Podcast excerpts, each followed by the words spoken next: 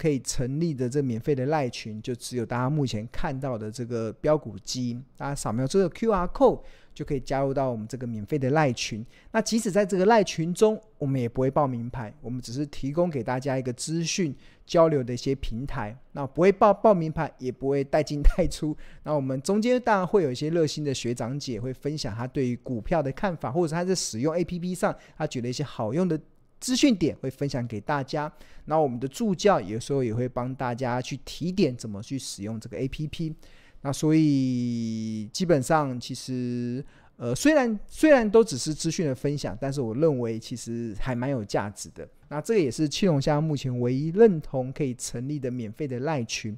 那它的价值就是让你在投资的路上不会让你感觉到孤军奋战。那我觉得这是一个非常大的一个价值，就是你在投资的时候不会让你感觉到孤军奋战。当你感觉到很恐慌的时候，你可以在群里面跟大家讨论一下当时的一个投资的氛围。当你很想要乱砍股票的时候，你可能可以跟大家讨论一下，你是不是太阿呆了？或者是你最近很想要冲进去买股票的时候，那你或许可以跟大家讨论一下，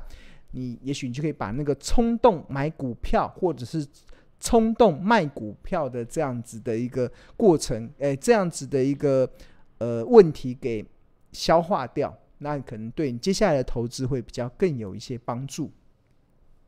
好，所以就先呃建议大家就可以先加入到这个免费的这个赖群，那扫描这个 QR code。那目前标股基因是主要是开放三群的同学加入，那因为一群跟二群已经都满了，所以现在目前就开放三群的部分。好，那同学就可以先还没有加入的同学可以先扫描这个 QR code。OK，好，那除此之外，我们来谈一下大盘好了。我们看到最近这几天的台股啊，真的是还蛮强劲的。台股，呃，十一月九号已经回升到一三六三八。那从这个大家目前画看到的画面是标股基 APP 的这个画面，然后台股这段时间。已经哇，这个每天都红的哦，已经一一二三四五六七八连八红呵呵，连续八个交易日都是开低走高的红 K 棒，连续八红，有没有看到连八红？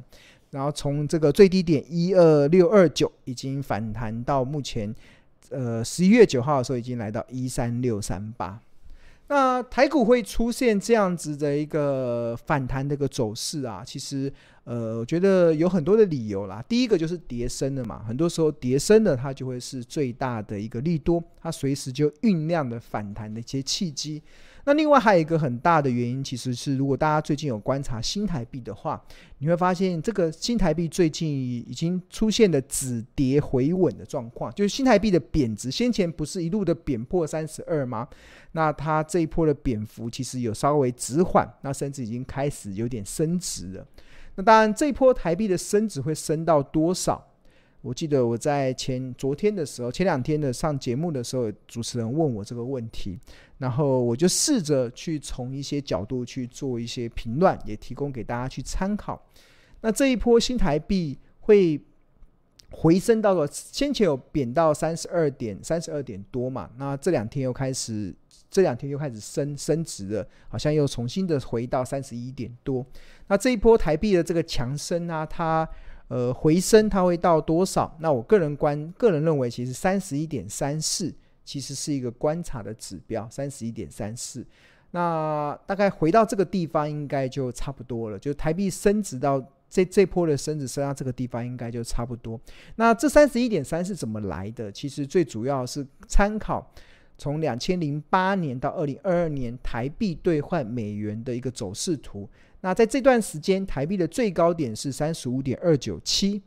那最低点是二十七点五零二。那三十二点三十五点二九七减掉二十七点五零二之后，然后再除以二，然后可以得出三点八九七五这个两个等幅的这个数字。那所以二十七点五零二加上三点八九七之后，得出三十一点三四，这个地方应该就是一个重要的一个关卡。那台币先前在升值的过程，哎，台币先前在贬值的过程中，一路贬破了三十一点三四，然后有点冲过头了啦。那最近又会再回升。那在回升的过程，应该会慢慢的往这个地方靠近。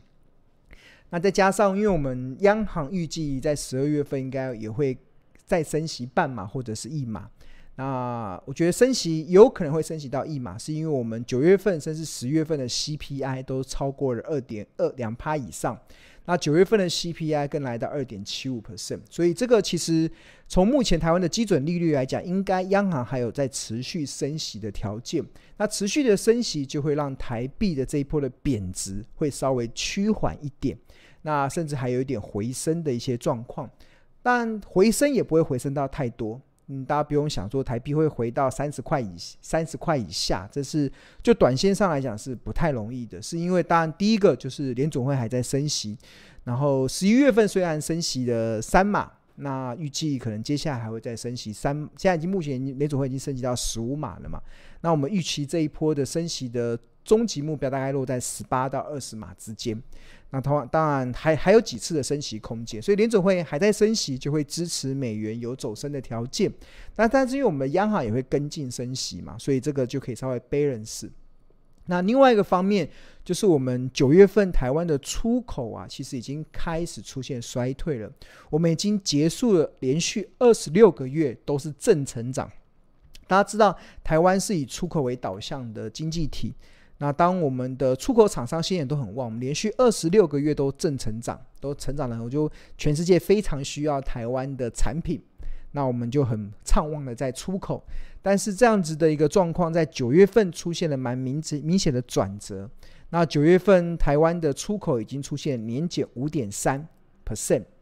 那这个甚至十月、十一月份应该也会出现一个呃下滑的一些状况。所以，当台台湾的出口开始出现下滑的时候，其实是就央行的立场呢，应该不会希望台币呃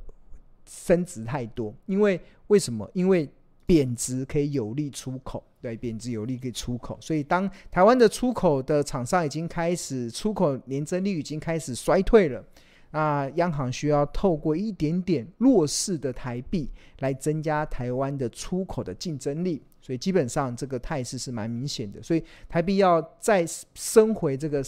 我我认为连升回三十一以内都都有一定的困难度，所以这个总合起来大概就是在这个地方吧，这个地方就算是一个蛮合理的目标，可能再升个一两角就差不多了，那之后应该就在边动态的平衡。那所以这一波台股的上涨有一个很大的原因，当然就是新台币已经出现先前的贬值已经有点趋缓，甚至开始升值。那当然也反映在外资的一个买超的一个外资的一个买超的动作上嘛。尤其我们看到看到十一月九号的外资，你看十一月九号的外资，十一月九号外资是买超了两百四十一亿元，这个买超的金额是蛮大的，所以这也推升了。在十一月九号时候，台股是大涨了两百九十一点。OK，好，那呃，当然新台币的一个走势啊，是一个原因。那我觉得还有一个更根本的原因，其实是来自于台湾本身的竞争力是非常的强，就是我们台湾产业的竞争力真的是非常的强劲，所以这也会支持整个台股，即使在世界风风雨雨的过程中。那可能经济可能陷入衰退的过程中，全球的经济可能陷入衰退的过程中，我们台湾的产业还是能够屹立不摇的，有一定的存在价值，对啊，就是这是一个很重要的。那谈到台湾产业的这个世界竞争力啊，那就不得不提提到有一个指标，大家可以去观察的，这个指标叫什么？这个指标叫做制造业的附加价值率。这什么意思呢？其实代表就是厂商每投入一块钱，能够多创出创造出多少的价值。假设我投入一块钱，可以多创造出四十 percent 的价值，那我的附加制造业的附加价值率就是四十 percent。那如果能够创造出三十块的多出来的价值，那这个附加价值率其实就是三十 percent。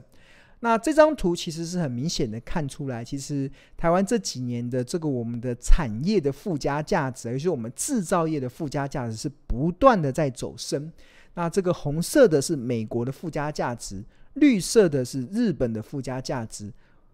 台蓝色是台湾的附加价值，然后我们的竞争对手韩国这个是紫色的附加价值。那当然我们观察到，其实到了大概一百零九年的时候啊，其实我们台湾的附加价值已经来到三十二点三了哦，这个已经接近日本的三十六点八的，跟美国三四十一 percent，其实已经拉近那个距离了。怎么说呢？你看啊、哦，十年前的时候，十年前在民国一百年的时候啊，当时台湾产业。制造业的附加价值率其实只有十九点九趴，因为那个时候大家知道台湾的强项是在呃组装代工嘛，就是我们有很好的红海、广达、人保、伟创这个电子五哥很厉害，那创造出非常大的电子王国。但是大家也知道，这些这么大电子王国的背后都是。毛三到四，就是那个毛利率都是三趴跟四趴，所以毛利这么低的情况之下，我们的附加价值没有办法很高嘛。所以我们看到在一百年的时候，其实我们台湾的附加价值只有十九点九，输给了韩国当时的二十三 percent，更不用说美当时的日本是三十二 percent，那时候美国是三十三 percent，那个差距真的非常的远。但是从民国一百年之后，台湾的附加，当然我们看到这蓝色的曲线就开始一路的上升，一路的上升。那一百零三年的时候，民国一百零三年的时候，我们正式的跟韩国出现了黄金交叉的变化，我们超越了韩国。到一百零四年的时候，我们的附加价值来到二十七点七，已经赢过了韩国的二十六点四。那甚至到目前为止已经来到三十二点三，但是韩国还维持在二十七点三，所以我们已经拉大了跟韩国的一个差距，差距大概已经超将近超将近五个 percent 了，差距来到五个 percent 了。然后除此之外，我们不仅胜过韩国五个 percent，甚至我们也拉近跟日本的距离。你看日本三十六点八，我们在十年前是十九点九，跟它三十二点六，那个根本是天与地的差别。但是经过这十年来努力，台湾的这个制造业的附加价值率已经上升到三十二点三，跟日本的三十六点八基本上已经接近了，已经接近了。当然，现在目全球最强的制附加价值业，当然还是美国嘛，他们从十年前的三十三点五上升到目前的四十一 percent。那这张图要告诉大家，其实大家对于台股啊，真的不要妄自菲薄，对啊。呃，除非啦，除非台湾发生战争，或者是台湾发生了难以承受的天灾跟人祸，对啊，天灾可能这人祸，对啊，就天灾跟人祸，不然其实我们台湾的产业其实展现的非常好的世界竞争力，而这种世界竞争力其实就会让呃整个的台湾的经济，甚至我们的出口业。有比较好的一个正面的发展，即使在全球开始不景气的过程中，我们还是能够维持一定的获利的条件，这就是我们台湾价值的地方。所以，所以不用不用妄自的菲薄。那但前提是什么？前提就是不能发生我们难以承受的天灾跟人祸，对啊。那这个这就不是操之在我们嘛？只要台湾没有发生。让我们难以承受的天灾跟人祸的条件之下，那我们台湾这种附加价产业制造业的附加价的不断在提升的过程中，其实它就会推升我们整个的经济往上成长，它就会推升我们的股市往一个比较多头的一个正向去发展。那这也就是我们台湾的价值的地方嘛。所以，其实，在经历过这样子的一个冲击之下了，还有经历过二零二二年这样的洗礼之下。那我们就继续的往我们的 目标迈进，往目标迈进。好，这是大盘的部分嘛。然后，因为刚刚才刚才呃特别有提到说，在这样的情况之下，很多同学就会好奇说，那台股现在已经来到了一万三千六百三十八点，以这个十一月九号的这个指数位置来看的话。那还有没有什么？那可以选择什么样的股票？很多股票都涨上来了嘛。那我觉得我这两天刚好整理了一份资料，我觉得还蛮不错的，所以也想分享给今天来看这个直播的这些用户。那我们这个资料也刚好跟我们这一次标股基金 APP 的这个新的版本的新功能，其实是可以相互的辉映。那我们。这这款不断进化的标股金 APP，在最新的版本已经进进化到一点二点二的版本，这个在上个礼拜已经上架了，所以也请大家可以到这个商店街去更新版本。苹果的系统就用 Apple Store，然后其他非屏的就用这个安卓的这个 Google Play，里面就可以去更新版本。那其中我们有一个版本，其实就是更新的这个大股东变动月份的显示。那这就是统计什么？这个就是统计哪一些公司在上一个月大股东在悄悄的买进股票。那现在是十一月嘛？上个月是什么？上个月是十月份。哇，十月份，大家知道十月份的台股发生了什么事吗？发生的猎杀红色十月，哇，那是一个非常惨烈的这个股市的动荡。虽然美股在报复性反弹，但是我们台股正在猎杀红色十月。那但是在台股这种猎杀红色十月的大环境中啊，有没有哪些公司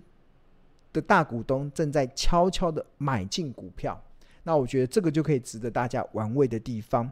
那举例来说，我这边有帮他整理了几呃几家公司，大家目前看到了。这个就是呃十月份，我们上礼拜是介绍九月份嘛，那因为新的数据已经更新了，所以我们今天就提供十月份有哪一些公司的大股东增加最多。那这个主要是以上市公司为主，那其中第一名的就是一五二的提维西，提维西是做车灯的，那它的大股东国大大股东上个月增加了九千九百三十一张，那还有二三零五的全友。他的一个大股东在上个月增加了九千七百一十八张，那这个的一个持股的变化刚好可以反映在我们标股金 A P P 里面。大家现在目前看到的是标股金 A P P 的画面，我们点进去看，然后这边有一个一打代号一五二二，TVC，，点进去之后，然后大家目前看到这个汽车汽机车零件零组件，对啊，因为。TVC 好像他呃就是做车灯的嘛，然后这边又进入到大股东，看大股东点进去之后，然后这边有持这边有一个这边大家有没有看到前十大前十大股东，然后这边就有个十月份加码比例最多的十大股东，其中有一个国敏就是这个呃原本持有六万六千张的一个大股东，他在十月份增加了五万六千张，哇，增加好多。然后就表示大股东正在买进哦。那但是我去了解了一下，这个这个可能只是因为国企跟大益后来合并合并，所以这个五六六五六六五五就是这个增加进来的，所以之后这个这家公司会合，所以这个比较像是合并之后的呃增加，所以它比较不像是自己拿钱出来买股票。那这是提维西的案例嘛？那但是另外另外一家公司，我觉得就值得玩味了。这个就是我们刚才上面秀的。二三零五的全友，全友，全友是台股的一家非常老牌的电子公司。那它的核心业务是做扫描器的。台股现在做扫描器的厂厂商不多诶。我们看一下这个 A P P，我们 A P P 有个好处就是你可以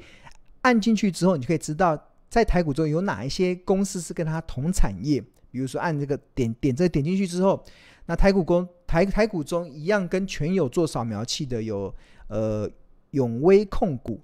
代号是三七一二，然后还有这个六二二八的全普，那这个但是就成交量来讲，全友是一个比较大的成交量，它成交量有七千多张。好，那重新回来，回到这个全友，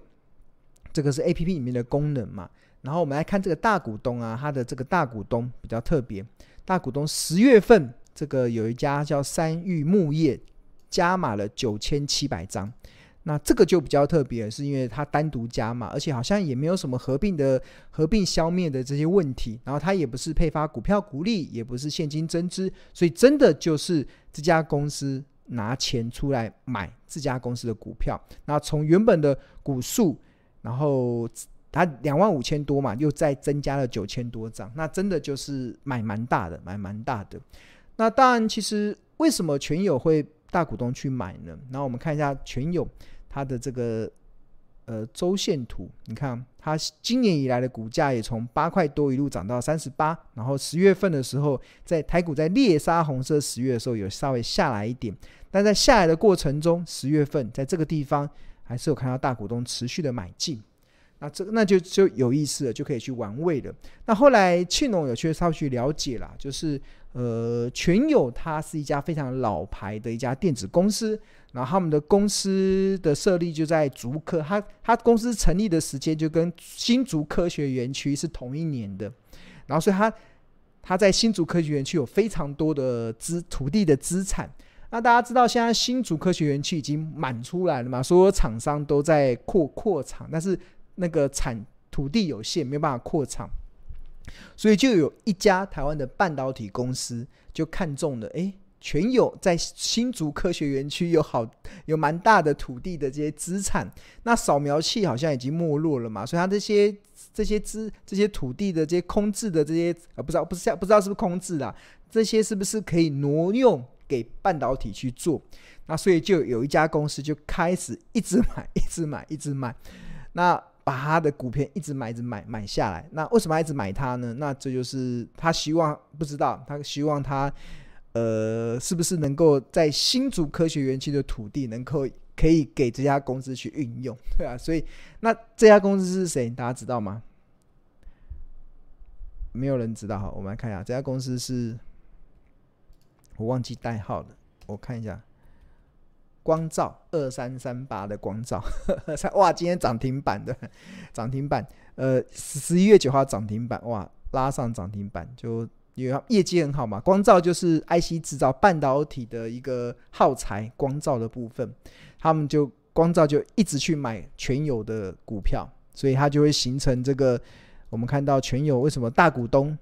然后大股东的持股一直在增加，所以。这不知道会不会，应该不会有经营权之争啊。但是我不知道它背后的目的是什么。所以我觉得这个资料还蛮有意思的，就是我们观看这个大股东的增加最多的这些变化啊，其实就可以让我们去思考：诶，哪一些股票？你看我们刚刚看这个全勇就很特别。你看全勇它的股价，即使台股在猎杀红色十月的过程中，你看它它的它还是相对的稳稳定，股价几乎没有跌。甚至你把时间拉长，它今年你看今年的年初的时候才在不到十块，然后后来涨到三十八块，就是光照一直在买它的股票嘛。那即使买买到之后，那现在又下来一点，那下来一点又再继续买，对，这不知道谁在买，也许是公司派自己买，也也许是呃光照现在被视为市场派啊，市场派自己下去买，对吧？那就会形成这个一个蛮有意思的变化。那我觉得这都可以后续去观察。好，那呃，刚好特别提到了，就是我们这个新增的这个功能啊，就是大股东的这个呃变动月份的这个显示啊，同学就可以去去做一个看待。就我们新的版本中有介绍这个功能。那除此之外，如果你有订购这个标股金 APP 的话，那这边庆隆也特别整理了一份资料，然后把这个资料已经上传到标股金 APP 里面的内容，就是十月份。台股的上市公司中有哪一些公司正在偷偷的在大股东正在偷偷的在买进这家公司的股票？那这要去哪里看呢？就进入到这个简，我们进入到 APP 的画面。那大家看到这个就有，呃，这边有一个主笔，大家看到主笔，点进去之后，然后这边有龙点评、龙秘籍跟富爸爸、富爸爸。那我们已经上传了最新的十月份的哪些公司？呃，增加了比较多的，是上市公司哦，增加比较多的。然后我们先前还有公布九月份的嘛，九月份的。所以如果你有订购这个标股基金 APP 的这些用户，记得要进入到这个主笔室，然后可以去下载去看目前这些公司它目前的这个大股东增加股票背后的这些 story。我觉得股票要涨需要 story 啊，那这个 story 就可以值得大家去玩味了。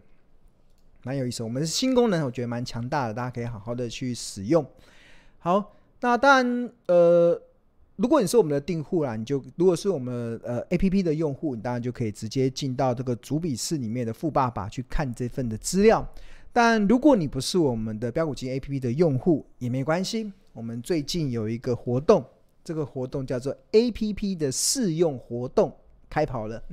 就是这个主要是 for 就是不是我们标股基金的用户，但是你又想要试用这款市场最强大的一款 APP 的话，那我们提供了一个免费试用的活动。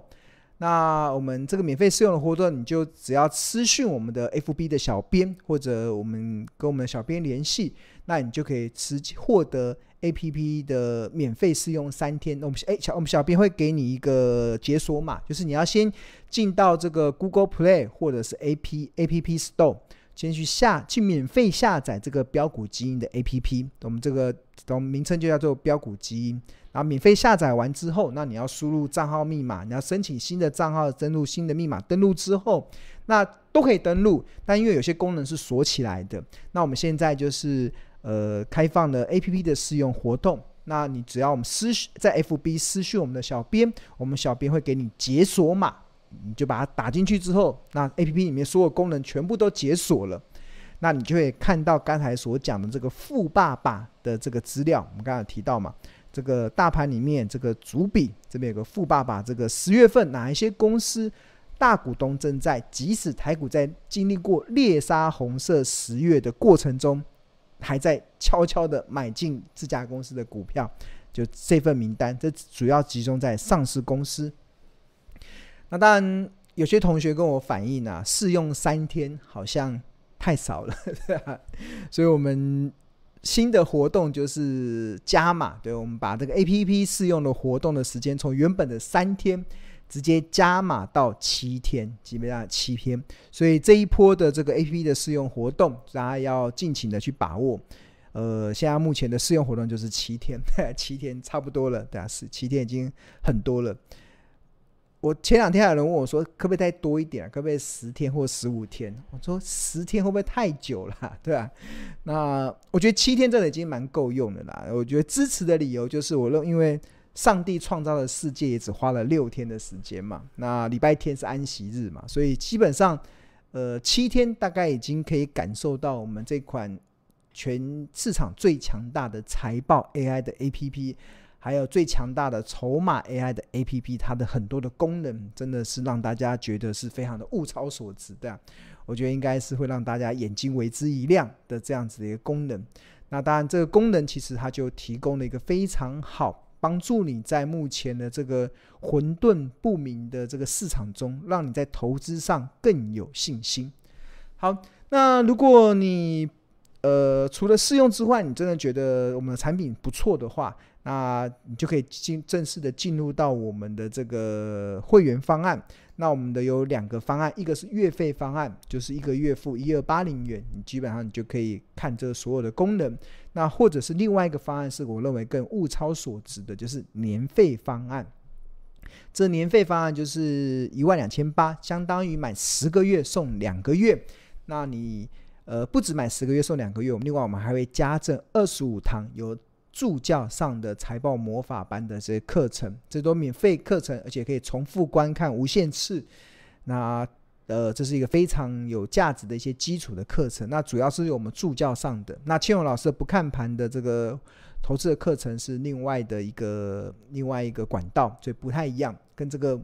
财报魔法班的这二十五堂不是不一样，但是主要是年费的方案，你就有这个加赠的部分，那你就可以开启市场目前唯一财报 A AI 的 APP，还有筹码 APP 的功能。